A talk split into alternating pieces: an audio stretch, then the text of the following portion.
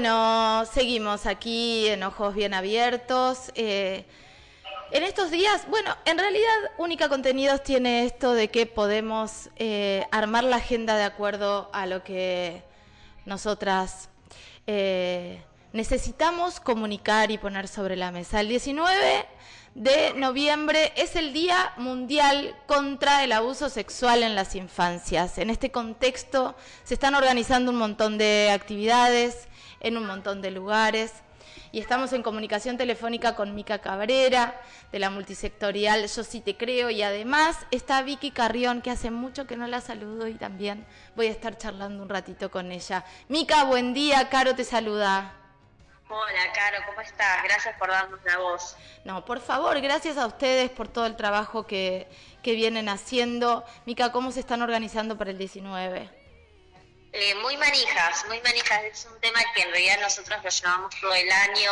Esta sería la segunda jornada pero ahora muy manijas por todo lo que se viene, cada vez que hablamos de abuso, otra persona siempre nos cuenta una situación de abuso y bueno, eh, nuestra intención es acompañar desde la amorosidad, saber que tienen un lugar y un espacio donde pueden contar y, y reparar simbólicamente y colectivamente todo el daño que nos han hecho, pero también... Eh, también esto es prevenir, ¿no? Porque hablar de abuso significa que gente preste atención a cuestiones que sabe que no tiene que cargar con el dolor toda la vida y en soledad, que hay un espacio donde va a ser bien recibida, que nuestro lema es yo te creo y que lo usamos como mantra, como palabra de poder para convocar, para acompañar, para dar fuerza, así que eh, muy, muy conmovidas y también muy manijas por lo que, por lo que se viene porque estamos como muy interesadas, es un tema que nos moviliza, nos atraviesa, Así que... Totalmente, totalmente. Mica, te escuchaba y hace muy poquito, en esta semana creo que fue,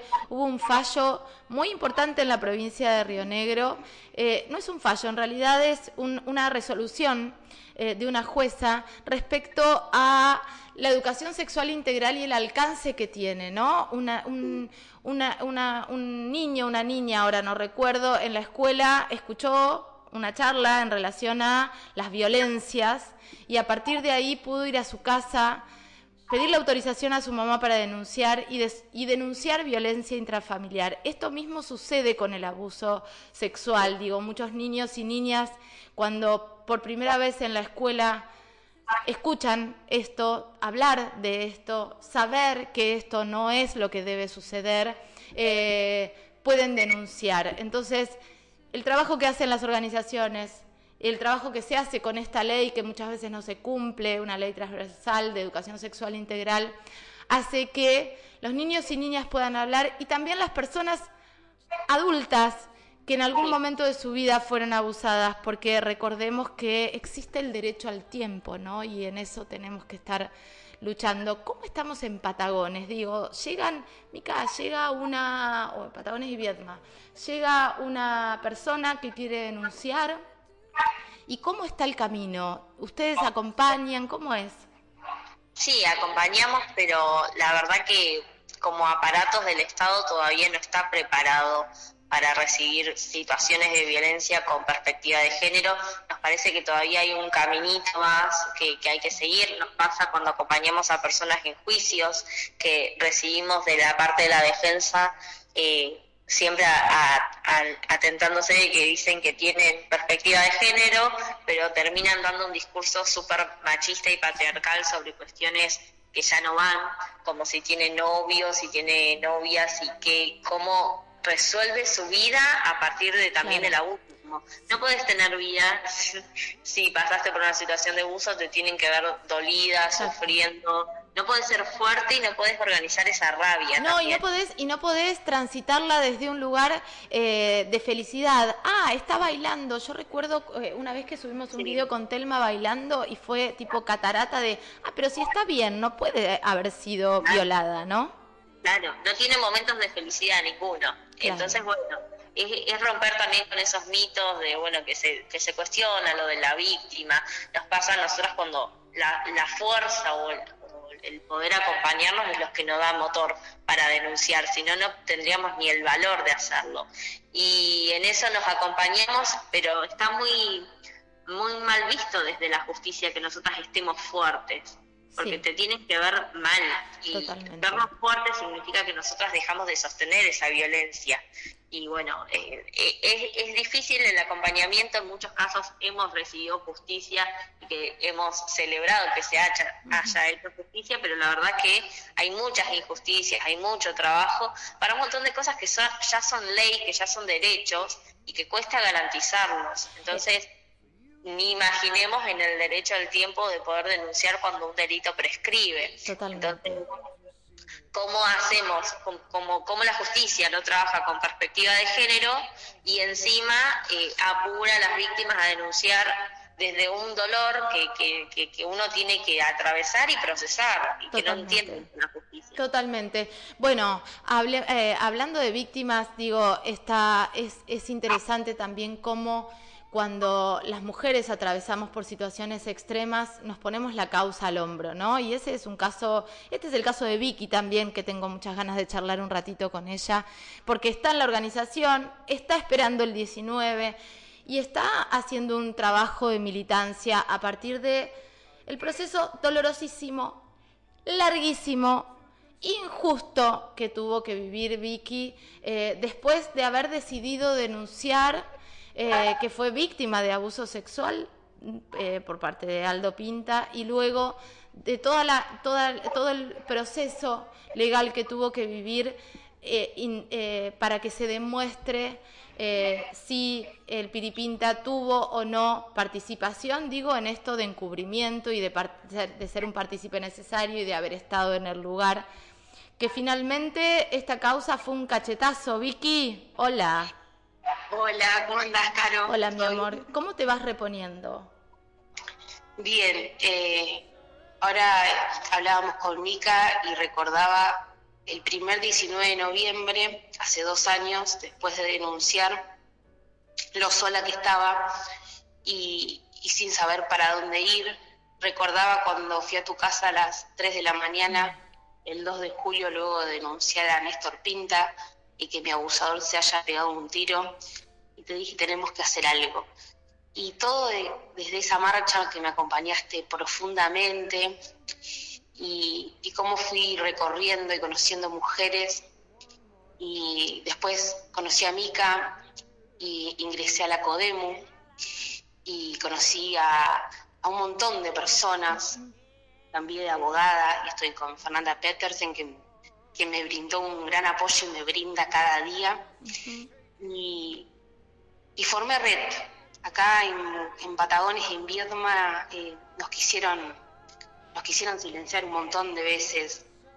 Eh, nos quisieron fuera del río. Pero hoy, hoy estamos acá organizando, estamos eh, volviendo a lugares que pensamos que nunca más íbamos a transitar estamos visibilizando y ya, ya no nos callan más. Ya ahora eh, ya formamos una red de, contención y de apoyo y entre mujeres súper sobrevivientes de abuso sexual y de todas las violencias que se pueden ocurrir y, y la seguimos pasando y seguimos con un Estado que encubre y con un montón de situaciones terribles, pero estamos para apoyarnos y cada vez es más fuerte este grito que, nos sale del cuerpo por, pedir justicia. Ahora, Vicky, yo te estoy escuchando y, es increíble eh, como yo también recuerdo a esa niña que vino a casa a las 3 de la mañana y te escucho ahora y me conmueve muchísimo porque estás haciendo un gran trabajo de acompañamiento, te estás formando, estás estás sosteniendo en gran parte la red en Patagones y, me parece que es que es muy es imprescindible lo que estás haciendo por vos y por el resto de las pibas.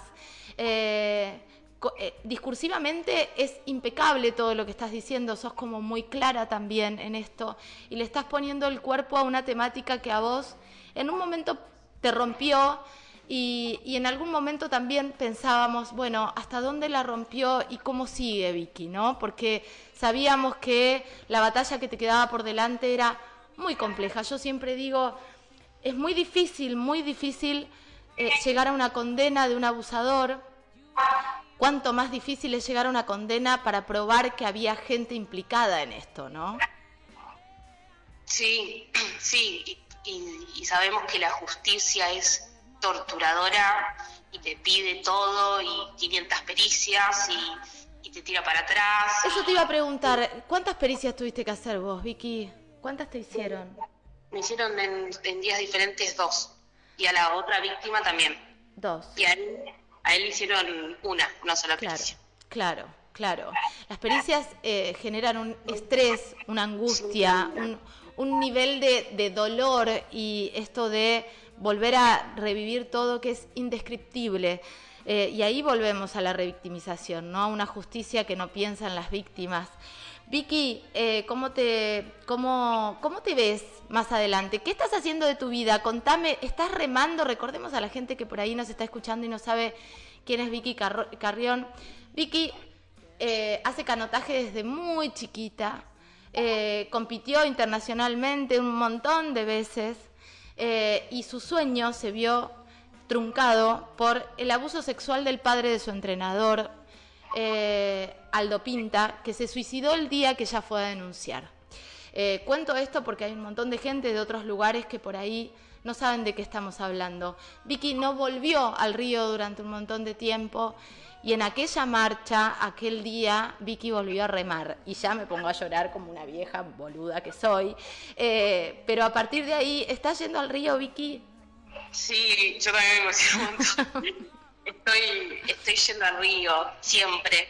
Eh, volví a pasar por la escuela municipal, eh, que tiene el nombre hoy en día de Néstor Peripinta. Eh, salgo a remar y paso y, al principio parecía que tenía plomo en el, agua, era, estaba durísimo.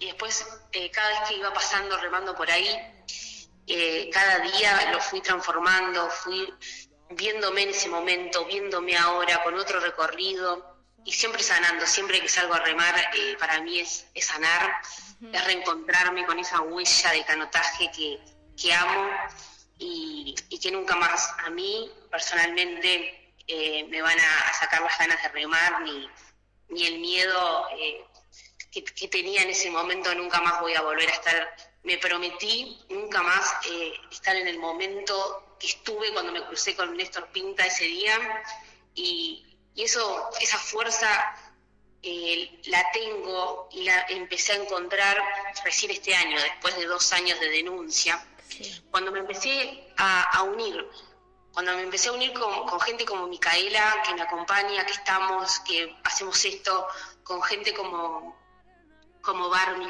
como Juana, como Cielo, y, y, cuando me sentí abrazada por las mujeres eh, que también son sobrevivientes, ahí fue cuando dije, yo no le tengo que tener más miedo a nada y, remo, eh, terminé el primer año de, abogacía. Lo picante que vas a hacer como abogada, Victoria. Muy, picante, voy a ser muy picante. Estamos eh, tratando siempre de sobrevivir y, y de cada día de, mi vida sonreír. Cada vez que uno sonríe y que está en el agua, como ya te lo he dicho en otras notas, para mí es un día ganado. Totalmente. Vicky, me encanta escucharte, sabes que te adoro y que te acompaño desde acá. Mica, Vicky, cuéntenme el 19, ¿a dónde convocamos? en la calle esa. En la calle Julio Meilán, entre, eh, entre Botas y Costanera, hay una asociación de murales y eh, va la temática del mural eh, tiene una frase que dice acá estamos, te esperamos y te acompañamos, que es una frase desde la amorosidad, ¿no? Para todas esas personas que no denunciaron y que sepan que tienen un lugar de encuentro, de escucha activa, que no se las va a juzgar jamás y que su verdad importa. Escúchame, Mica, eh, ¿a partir de qué hora?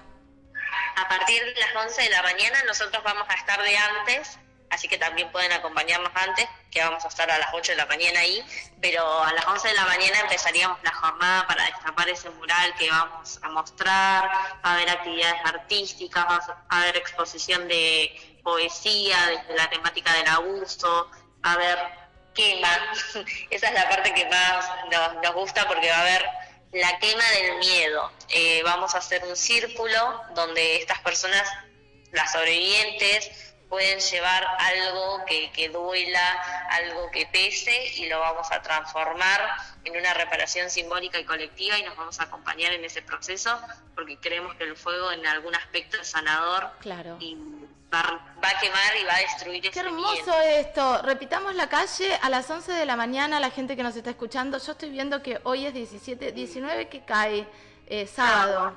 Ah, va a ser calor. Va a ser calor, y, pero está bueno el horario. No, pensé que iba a estar, pero no llego. Llego el 20, pero no importa, voy a estar con ustedes desde acá. Eh, 11 de la mañana, repitamos la calle. Julio Meilán entre Botás y Costanera. Me encanta. Chicas, eh, que salga todo hermoso como va a salir, va a ser un gran abrazo. Gracias por el trabajo que están haciendo y les mandamos un beso grande desde Única Contenidos. Abrazo grande, abrazo, gracias. Chau chicas, gracias. Pasaba Micaela Cabrera y pasaba Victoria Carrión por aquí contando todo lo que se está haciendo para la jornada del 19, pero además eh, cómo la está llevando Vicky, ¿no? Que volvió a remar y que todo lo que le pasó lo está transmutando de alguna manera en contener, sostener y ser red.